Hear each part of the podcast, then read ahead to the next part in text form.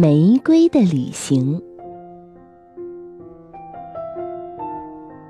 琪琪是一朵粉红色的玫瑰，在转转乐城堡生长了一百五十年后，突然有天，它升起了旅行的念头。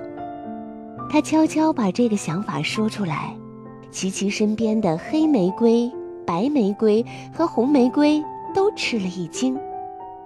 琪琪，你知道这个世界上可是有很多巫婆的。我听说他们会躲在黑暗的分岔小路上，专等着吃掉迷路的灵魂呢。琪琪，这里多好呀，大家都待在一起，多安全。旅行嘛，其实就是不停的移动。地球本身是在旋转的，所以从本质上来说，其实我们一直在旅行。琪琪还是决定出发。尽管这一百五十年来，他从没看到另外一朵玫瑰这样做过。又一个艳阳高照的午后，当城堡的影子缩成一个小小的圆块，每一朵玫瑰都被金灿灿的阳光晒得通体发亮，昏昏欲睡。琪琪对路过城堡铁栅栏的大熊多多说：“嘿，多多。”带我走吧，大熊揉了揉眼睛，似乎没有多想，就把肉乎乎的爪子伸进了铁栅栏，拽起琪琪，别在了自己的耳朵上，开始了旅程。大熊带着琪琪走啊走，他们晃晃悠悠地进了森林，走在阳光闪烁的巨大树冠之下，路过小路的分岔。琪琪紧张地拽住大熊的耳朵。森林里根本没有女巫啊，那些都只是胆小鬼们的传言罢了。大熊一边安慰琪琪，一边找了一块木头树桩坐下。太阳下山了，天色慢慢暗下来，森林里的树叶和昆虫们一起发出悉悉嗦嗦的声响。琪琪已经一天没喝水了，他从没在花园以外的地方过夜，就像他从没见过长在空中的叶子，紫色和黄色的藤蔓。夜幕笼罩了森林，琪琪看见遮天的树叶缝隙中，镶嵌着一种光亮，那些淡绿色的光芒，从微弱到强烈，越来越亮。直到从树叶中掉了下来，一颗一颗的浮在空中。这些是从天上掉下的星星，到了森林里就叫萤火虫了。大熊向琪琪解释道：“星星为什么会掉下来呢？因为人类喜欢向星星许愿，背了太多心愿的星星太重了，就会掉下来。”可即便落下来，他们还想努力保守那些秘密，不愿意让别人偷听到，所以就悄悄地落在树林里。啊，是这样。琪琪真庆幸自己走出了花园，才能看到如此奇异的景象。他慢慢睡着了，还做了梦，关于许愿的梦。梦境飘在森林里，让那一夜的萤火虫全都变成了粉红色的。三个月后，琪琪已经看遍了森林里的每一处风景，包括七彩斑斓的蘑菇、蹦蹦跳跳的浆果、殷勤笨拙的啄木鸟、蠢蠢欲动的土拨鼠。他知道了，在这个世界。除了玫瑰之外，还有很多其他种类的花，曼陀罗、蒲公英、大波斯菊。琪琪想去更远的地方，想去看多多口中像天空一样湛蓝，但会翻滚跳跃的大海。多多说：“我只能陪你到这里了。前面有一个靠海的村庄，可我不能去。”那里没有泥土，也没有浆果。谢谢你，多多。嗯，在你耳朵上待了这么久，我的刺一定扎疼你了吧？琪琪惭愧地问。没有啊，其实从小我就想找一朵最美丽的玫瑰别在我的耳朵上，是你完成了我的这个心愿，谢谢你。多多像是鼓足了勇气似的，羞涩地说。就这样，他们分开了。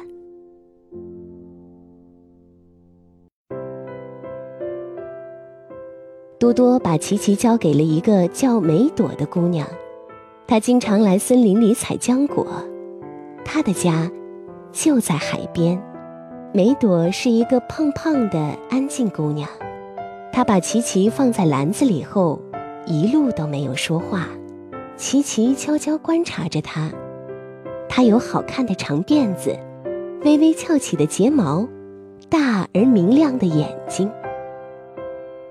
走啊走啊，从日升走到日落，琪琪听到了哗哗的声响，就像深秋时城堡里卷过的狂风，寂寞又深情。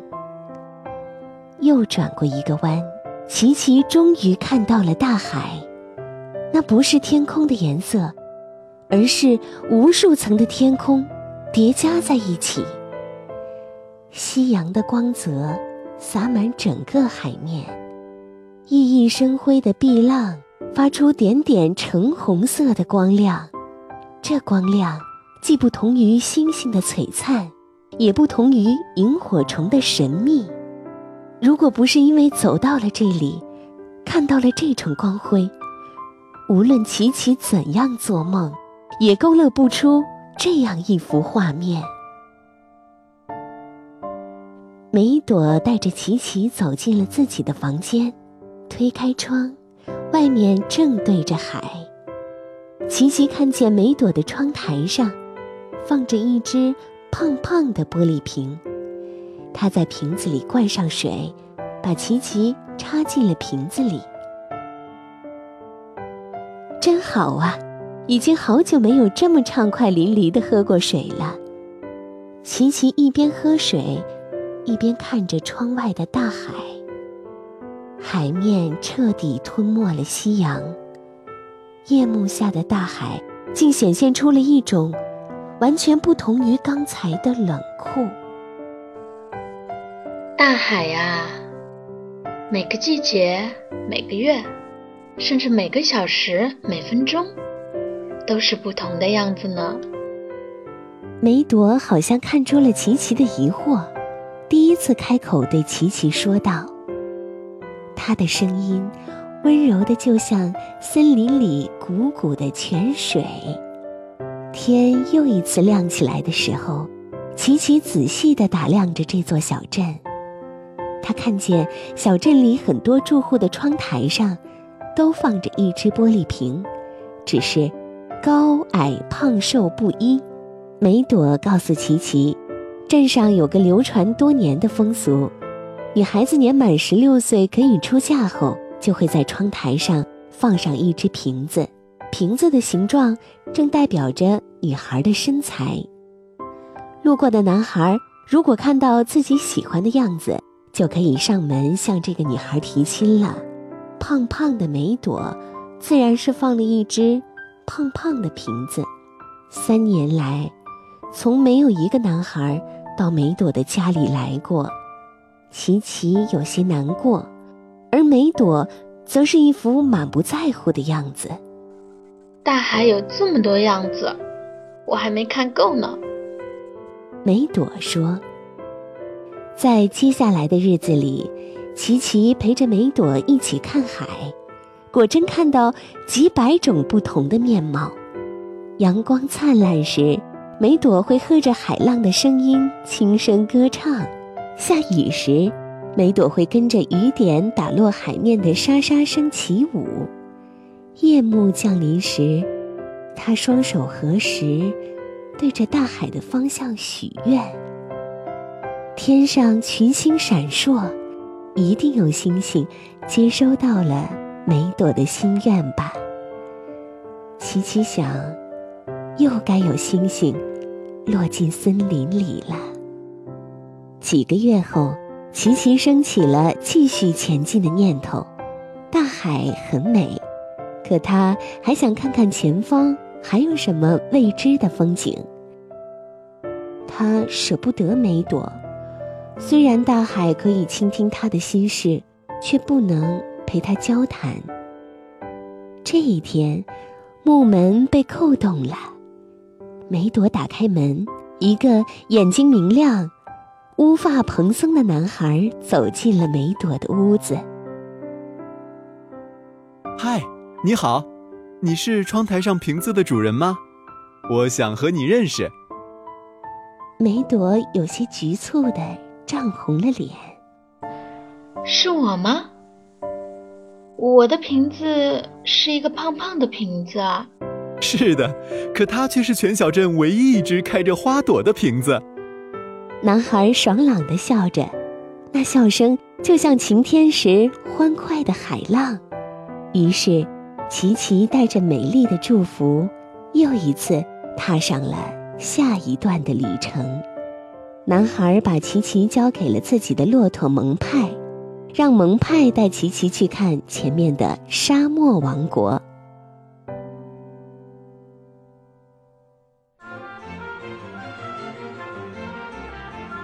蒙派和琪琪在沙漠里一连走了四十九天，金子般的狂沙几乎吹裂了琪琪柔嫩的粉红色花瓣。一路上，他们见过了远处比城堡还高的龙卷风，躲开了为了争夺一块猎物而互相厮杀的秃鹰，甚至看到了繁华精美的亭台楼阁。那是海市蜃楼，别相信他们。快，喝点水，我们继续前进。他们会吸走那些疲惫的身躯。蒙派这样告诉琪琪。身为一朵玫瑰，能看到这么多奇妙的风景，我真是太荣幸了。站在沙漠的边缘，琪琪感叹道：“蒙派累得趴在沙地上喘着粗气，他忍不住问琪琪：‘哎，你真是一朵奇怪的玫瑰呀！别的玫瑰都长在精致的花园里，你却跑到这儿来风吹日晒。’”长在玫瑰园里有什么意思？太阳东升西落，我已经看了足足一百五十年了。就算那里有充足的雨水和养分，也比不上这一路的风景啊！琪琪一边说，一边回望着沙漠里的怪石。喝足了水后，他的身上依旧散发着神采奕奕的光芒，在一望无际的褐色沙漠中。从没出现过这样一种绚丽的色彩。路过的邻国王子看到了琪琪，惊呼起来：“哇哦，玫瑰！这世上居然有粉色的玫瑰！”在王子的国度里，只有红玫瑰和白玫瑰，他的园丁从没培育出过粉红色的品种。王子骑着壮马来到琪琪的身边。嘿，玫瑰，跟我走吧，我要把你带回宫殿，养在金子做的花盆里，每天给你最好的肥料，让你四季常开，永不枯萎。谢谢，可是我并不向往那样的生活呀。告诉我你的宫殿里有什么吧，或许我可以考虑跟你前往。有会唱歌的夜莺，果实自动掉落的苹果和山楂树，比暴雨更加壮实的喷泉，还有我最心爱的公主。没得说的，新鲜的风景总对琪琪有着致命的吸引力。他和蒙派一起跟随王子来到了他的宫殿。树上真的结满了圆圆的红色果实，散发出一股清甜的香味儿。那是苹果，喷泉并不像疾风暴雨般无情肆意喷洒，它们随着音乐的节奏跳出可爱的规则形状。夜莺丁丁向他们友好的打招呼：“你好，你好。”美丽的公主，长发像绸缎般垂落脚面，白皙娇美的皮肤胜过转转乐城堡前任何一朵白玫瑰的花瓣。王子对琪琪宠爱有加，公主更是每天清晨准时出现，拿着镶满宝石的水壶，对着琪琪悉心浇灌。玫瑰，玫瑰，你看我的水壶美吗？这是我让工匠在世界各地搜集来的各色宝石。啊，真美！可是绿宝石美不过森林里的萤火虫，蓝宝石美不过夕阳下蓝色的大海。红宝石美不过公主您娇艳的双唇，琪琪这样回答道。公主咯咯地笑起来，呵，你可真是一朵大胆又伶俐的玫瑰呀！在宫殿里待了一个月后，琪琪厌倦了这里的生活。住在金子做的花盆里，又和转转乐城堡里的生活有什么区别呢？在一个漆黑的深夜，琪琪请夜莺丁丁帮他们把风。他和蒙派一起逃出了这座华美绝伦的宫殿。天亮了，公主和王子对着空空的花盆怅然若失。初升的太阳照例洒落一地金黄。这世上。每天都有许多新奇的事情在发生。琪琪和蒙派逃到了一座山谷，他们看见一些人站在对面的山顶上，用火把点燃了什么。不一会儿，一些彩色的大圆球，吊着咖啡色的竹筐，摇摇晃晃地升向了天空。那是热气球。他们用它向邻国传递讯息。蒙派告诉琪琪：“啊，飞得可真高啊，就像鸟儿一样。”琪琪望着天空里那些白色、红色的圆点儿，羡慕地说：“终于，在最后一只气球起飞之前，琪琪和蒙派赶到了对面的山顶。”琪琪开口向人们央求道：“让我也坐上气球吧，我想飞，想像鸟儿一样看一看这个世界。”人们面面相觑，多么奇怪的玫瑰，可似乎也无伤大雅。于是他们把琪琪别在竹筐上，让它随着最后一只白色的热气球一起升空。地面上的一切都越来越远了。琪琪看着蒙派，才想起自己都忘记了和他好好告别。蒙派冲着空中向琪琪大喊：“嘿，琪琪，谢谢你！”琪琪不明白他在说什么，应该是他感谢蒙派才对呀。热气球飞过金碧辉煌的宫殿，琪琪看见王子和公主正背上了行囊，跨上了壮马，准备出发。热气球飞过了海边的小镇，镇上的房子小得就像一排排色彩斑斓的蘑菇。梅朵和男孩正在大海边逐浪嬉戏。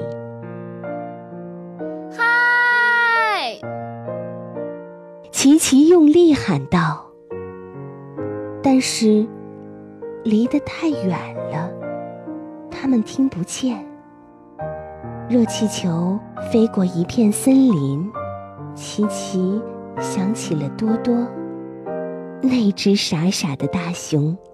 无论琪琪怎样用它的尖刺扎着多多毛茸茸的耳朵，它都没喊过痛。是他把琪琪。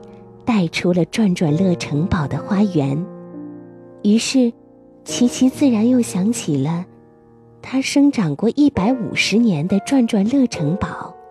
城堡前，成千上万朵的黑玫瑰、红玫瑰、粉玫瑰，开的那样壮丽，它们组成的，是一幅明艳却又伤感的画面。突然，一阵狂风吹来，琪琪感到自己变得轻飘飘的。啊，花瓣都被吹散了，有的飞到了热气球的表面，有的飘散在空中。热烘烘的阳光之下，琪琪感到自己真的变成鸟了，在飞舞。而这些花瓣飞到了哪儿，落到了哪儿，哪儿就会长出更多渴望旅行的玫瑰。这一刻，是琪琪最靠近太阳的时刻。